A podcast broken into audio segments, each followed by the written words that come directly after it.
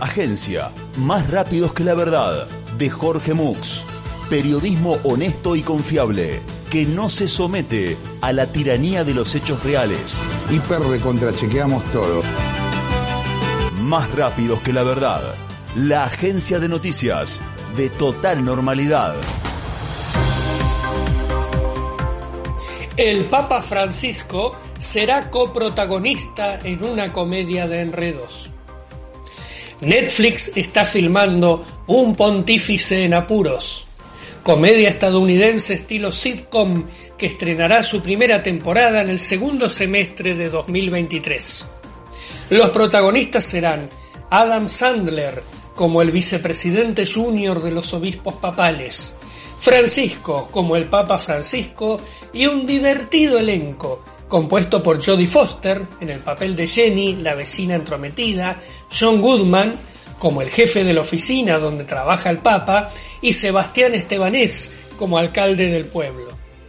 La trama consiste en que el Papa y su vicepresidente junior deciden investigar un caso de posesión demoníaca en un tranquilo pueblo de Estados Unidos pero deben camuflarse y hacerse pasar por una pareja que compra su primera casa y busca un trabajo común y corriente.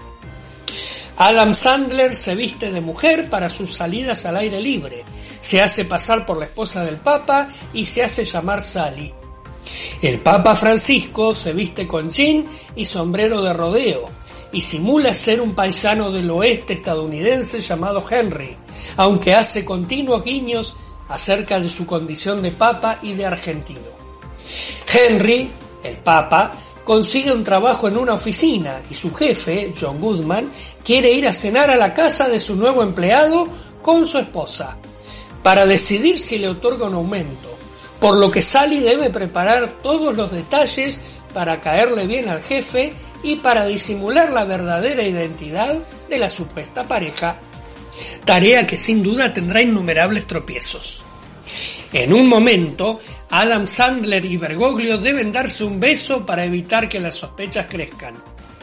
La cena finaliza de manera exitosa debido a que el Papa logra exorcizar un demonio que estaba por poseer a su jefe. La vecina Jenny, Jodie Foster, es la que más problemas les traerá porque aparecerá en la casa de Sally y Henry sin anunciarse y sin golpear la puerta, y encontrará siempre a los emisarios del Vaticano en las más extrañas situaciones.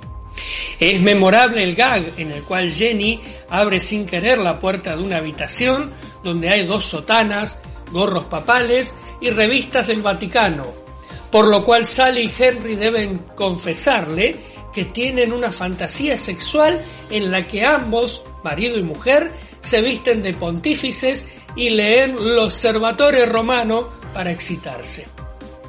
En algún momento, a causa de las múltiples mentiras entrelazadas, Sally y Henry deben simular que tienen una hija pequeña, por lo cual piden ayuda al Vaticano, y desde allí les envían un sacerdote anciano barbudo, enano, negro y muy cascarrabias para que se haga pasar por una niña de cuatro años.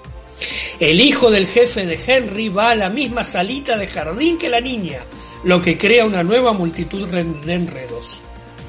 Por supuesto, la conexión de extrañas conductas de la pareja no pasa desapercibida.